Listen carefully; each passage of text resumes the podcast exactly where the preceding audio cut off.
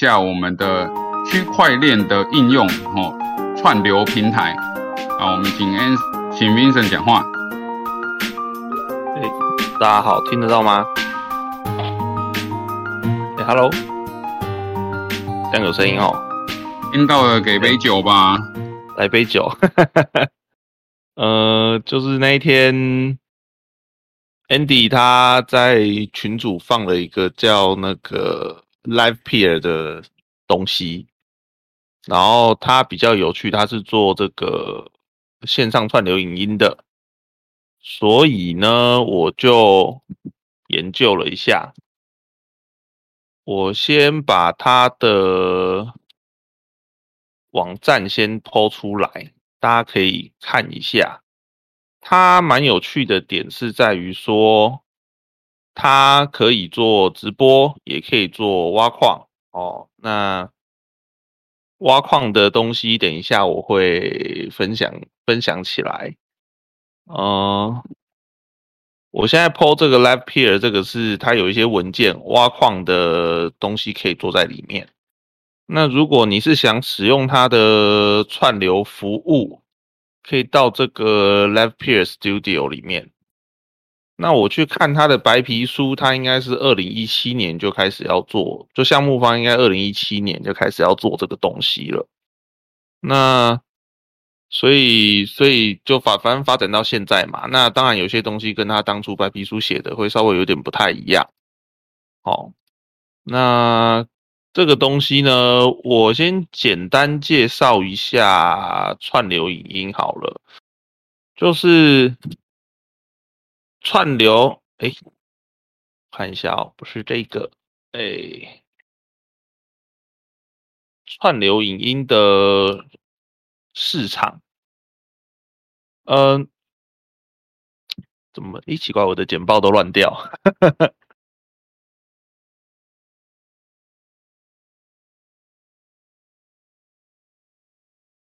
稍等一下，我先跟大家分享一下，就是这个 Life Peer 本身在那个 Market Coin Market Capital 有上，所以它算是一个正正常的项目哈，不是只是随便胡乱的。我一次丢上来好了。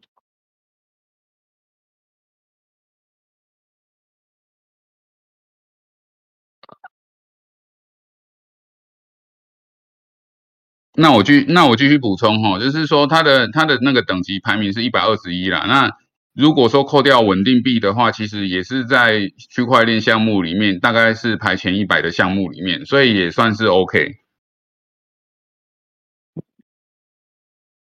嗯，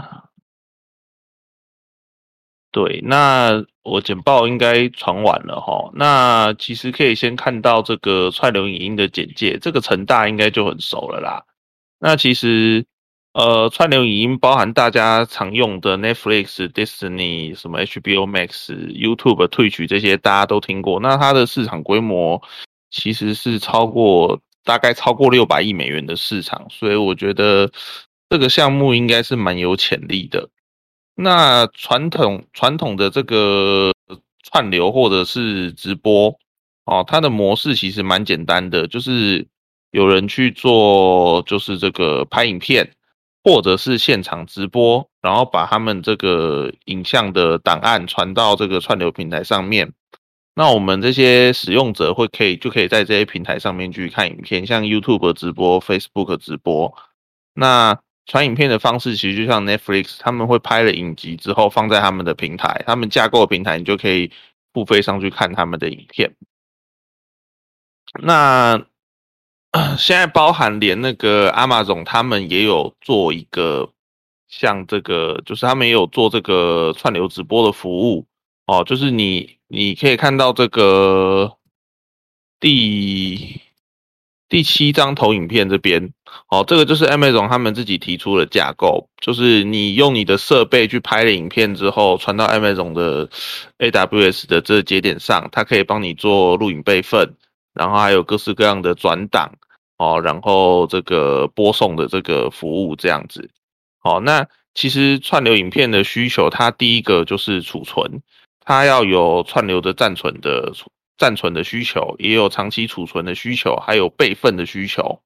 那再来，它要运算，因为比如说我我上我上传的影片可能不是 MP4 格式，是很大的原始档，什么 AVI 或其他的档案格式。那你是观看人的话，你就比较难去，就是比较不是你人家上传的档案格式，不是每个 user 的这个的软体都可以去观看，所以就会有这个即时输出跟转档的需求。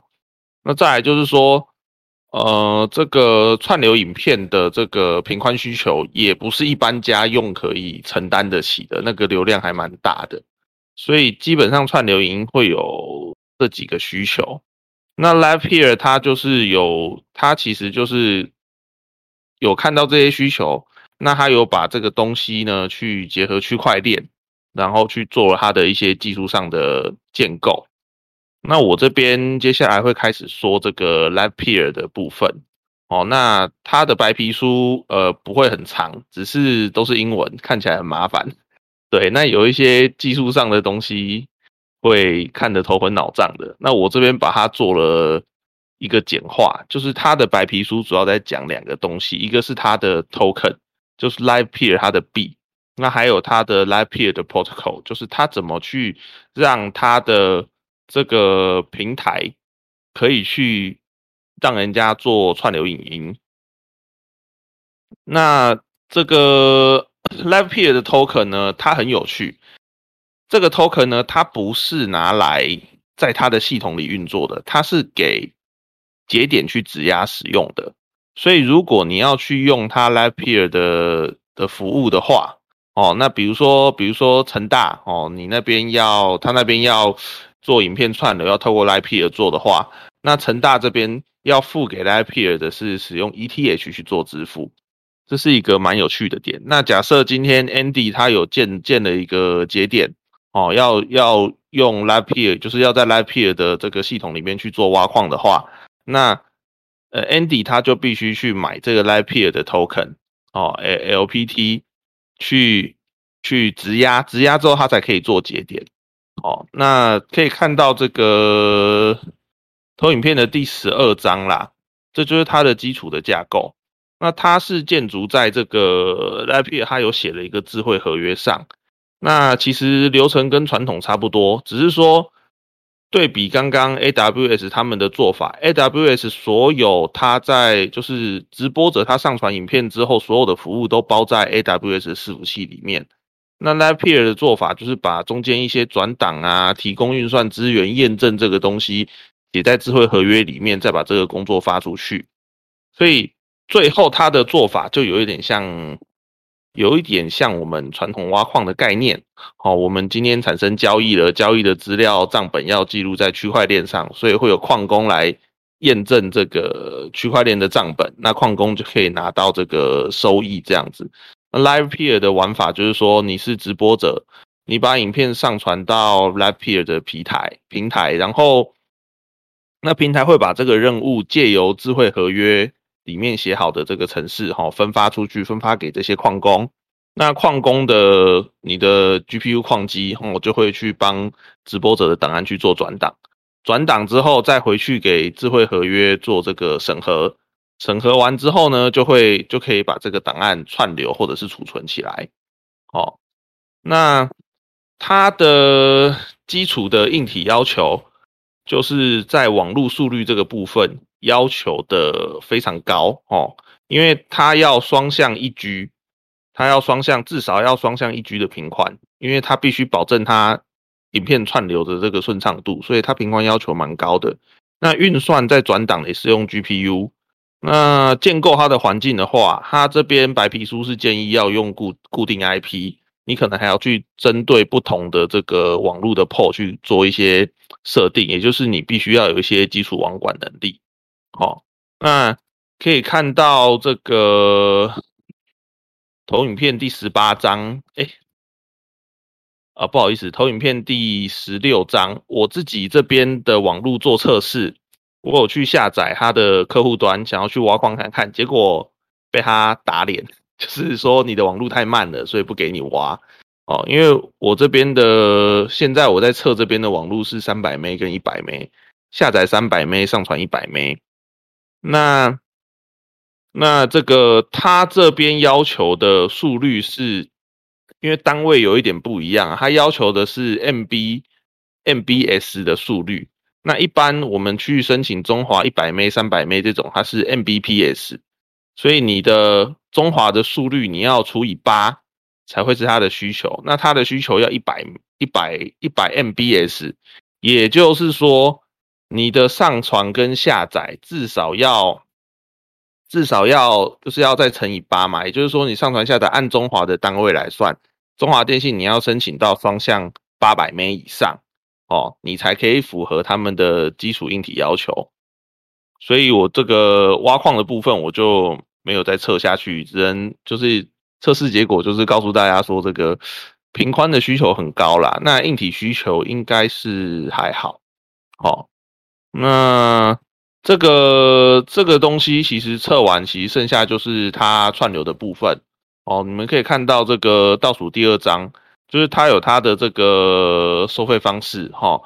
如果是个人的话啦，它有给你每个月一千分钟的免费额度，然后但是当然会有限制，你的这个播送对象哦就不能太太多哦。那如果是付费的话，它基础的基础的。收费方式是每分钟零点零零零五美金，呃，说贵不贵，但是说便宜也可能。你的影片播起来，你一个直播可能一两个小时，播起来可能也是不便宜这样子。那它还有其他的、其他的这个收费的机制啊。那这个如果真的有兴趣的话，你们可以自己自己再上它相关的网站看看。哎，那这个。大概今天这个东西大概就这样啦，因为我是前天才看到的嘛，所以也也 只能用一点点时间去做一些 study 哦，大概这样子哦。那其实可以从呃有一个点呐，是其实可以从像 lype 这样的服务型的东西去看，就是说以太网络上的生态慢慢的往一个方向，我觉得有一个方向是蛮不错的，像就是像 lype 这样子玩，就是说。呃，以前以前会炒币嘛？那那可能哦，我发行一个什么什么服务或什么什么平台，那我是建在以太网络上或建在 Layer Two 的这个其他的这个架构上的话，那我就发行一个币，然后我就靠炒这个币来赚钱。诶，那如果是像这种需要运算资源的服务形态，那它我觉得它的模式就蛮有趣的，因为它它的代币并不是拿来给人家炒的，而是。等于是他设了一个入行的门槛，你想要来我这个生态里面赚收益，我的你就要买我的平台币，那他平台币也只用在这边。所以如果当他的服务就是他整体服务的这个利润市场有慢慢做起来了，那利润越来越好了，所以他的平台币也会就是有一个正向的成长，而不是像以往的，就是都是金融炒作的属性，然后会。大跌或者是大涨这样子，那那你如果使用它的服务，就还是用原生的 ETH。所以如果你在里面挖矿，你拿到的也会是 ETH。因为我在那个使用它的挖矿软体的时候呢，它是叫我输入以太币的这个地址，所以我推测它应该也是付 ETH 给矿工。哦，那大概就是这样吧。这个生态蛮有趣的。好。哎，那我想请教一下，他有没有说他们挖矿的话收益会是怎么算呢？还是我们再去找看看资料？这个应该要实际跑下去才知道是。对，但是它的频宽要求我觉得蛮严苛的。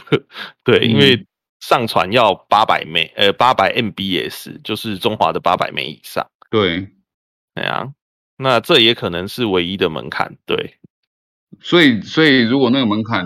跨得过的话，就是说只要我们 IDC 可以弄得到，基本上都还好吧。对，而且它可以做双挖。双挖？双挖谁？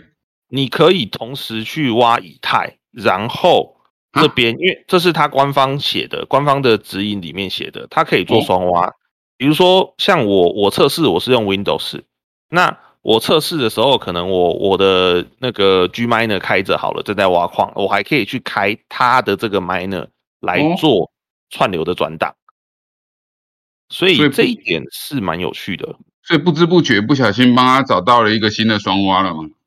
哎，对，这也算是 蛮有趣。可是他的平宽需求太可怕了。但是大的矿场没有办法做到一一居吗？应该说一居的话，你必须用用可能三条，现在可能用两三条干线去组成一居。那你的网络设备的需求，就跟我们一般矿场，一般矿场随便一台，呃，应该不用到万元等级的 router 就可以撑得住啦。可能一百台、三百台这样，不用万元等级。可是你要做这种聚合线路的的规划的话，你可能呃，router 不贵啊，但是那个 router 后面使用使用界面的授权费就不一定是一般人负担得起的。了解了解，所以可能还是要去放在一些有大资源的 IDC，对 IDC 里面去去做这个事情。对啊，可是看起来蛮有意思的。没错，所以而且它它它不一样的是说，它的经济模型跟以往那种炒币的玩法就不太一样。对啊，对啊，真的有应用的东西都比较长久啦。对啊，那所以它的币的价格为什么就是感觉没有不是不是不是不是这样大起大落的？我觉得这也是原因所在啦。啊，了解。好，那大家有没有什么相关的问题呢？有问题可以先打出来问。中华一 G 一六九九上传只有六百枚，那如果上传两条嘞，那就是三千，三千就可以搞定了。看起来，对啊，一个月三千，可是三千只是一个小节点哦。哦，啊，所以它节点要很多的。它它的玩法就跟矿石一样，它的。玩法有分，一个是分分发任务的，然后一个是提供运算能力的。哦，那分发任务就像是矿石一样，嗯，矿石有矿石的收益，矿石你要去质押那个 Live Peer 的，诶，呃呃，你要质押它的 token，就 POS 加 POW 嘛。对对对对对，可是它的 POS 是只给矿池去去质押的，对。哎，可是听起来还不错哎。如果是这样的话，感觉网络成本也没有到太高，就是门槛在那边，你比较难去用家庭使用了。那你要家庭使用的话，你必须要有一个网络设备的这个，但是不知道它的收益如何。对对对 对，所以可能要我们再去研究一下，看看收益怎么样。如果收益 OK 的话，搞不好大家现在逃难，反而是我们进场的好时机。对，搞不好就可以收卡来做串流。对对，收卡做串流这样。就是，但是又变成别人的熊市，不是我的熊市。那我觉得这，嗯，那个网络的部分啊，我好奇的是，现在不是有好多家那个什么凯沃啊、中嘉啊，对，那他们不是相对比较便宜嘛？为什么还会选择中华电信？是因为比较稳定嘛？呃，一个是稳定性的问题，一个是他们第四台系统用的是主线还是 cable？所以他们的网络规划上，就是中华是这样子，它会保证一个比较就是最低频宽，比如说你一百 m 它可能了不起，真的网络很拥挤或什么状况的时候，大概就八十九十 m 可是如果是第四台的网络的话，它等于它在它的尖峰时刻平宽，你它可能你去请了可能是一 G 的，那它可能就掉到八十 m 所以会超级难维持稳定性。那它的它的这个做法就是 POS 加 POW 嘛，所以 POS 的部分就有一样有法则，所以你如果分配任务，就是导致你你你不管什么原因，反正你是分配任务的节点，那结果你的输出跟输入都不稳定的时候，你一样就会受罚，你的币就会被罚罚没收这样子。哦，所以讲理，感谢很难很难从这个地方去降低成本啦，对啊，对。那大家有没有什么问题？好像还好，因为大家今天可能收到这个信息，非常的下课。原来我的显卡昨天不小心卖掉了。但是我觉得它这个平台未来可以发展，就是包含 social fi 也可以做在上面，因为你有串流，对，其实就跟 social 的东西可以做在一起。那甚至一些打赏机制就可以用他们的发行一个打赏的 token。对，那一切都做在区块链上，就比较不会像是什么 Swag 或是某某平台吃你的钻石之类的。对对对，会有这个发生这样子。对啊，还有忽然忽然被下架嘛，就是哎，对啊，他可是下架的话，变成要看要看他后续的做法，因为目前来看，它的架构是它还没有做储存，它还没有开始做储存哦，所以你的直播，你的直播就只会就是留一个记录，除非你自己有另外侧录起来。对，那他要等到做储存，我觉得应该还一段时间，我他搞不好会用个横向机制去找现有的储存的。这个链来做这样子。对啊，关于储存的链，我我那天好像也有传在群组，就是储存的链有哪些。对啊，我们我们有空我们再来分享这一块好了。因为储存，我觉得储存就是在抢 AWS 的生意嘛。对对对，可是 AWS 的成本还是比起区块链来说，成本还是相对低一些。是啊，对啊。Andy 是专家，我才不是嘞！于大每次都这样，他故意，于大故意写说我是专家，他就不用讲，他都这样，他每次都是先赶快说谁是专家，然后他就躲起来。那 Q 一下于大啊？对啊，没有他，他下次要跟我们讲那个那个叫什么借贷借贷相关的啦，我觉得这个不错。对，反正大家这这个我们这个技术的东西我们可以慢慢研究，但是赚钱的东西可能要快。因为没有赚钱，大家会活不下去。哎，没错，真的要先活着才能想这些东西。对，这这个东西我们可以当茶茶余饭后的话题啊。如果有机会赚钱，当然就是投入这样。所以我们可能再花一点时间研究一下，说看收益率怎么样。如果收益率好的话，搞不好大家都有救这样。对对啊，他就现在就是卡在一个没有测出收益率的状况。嗯，好，那。我的分享大概就这样了啦，哎呀，好，那我们谢谢 Vincent，我希望大家都有收获。那我们这一段就到这边，好，拜托陈大这样。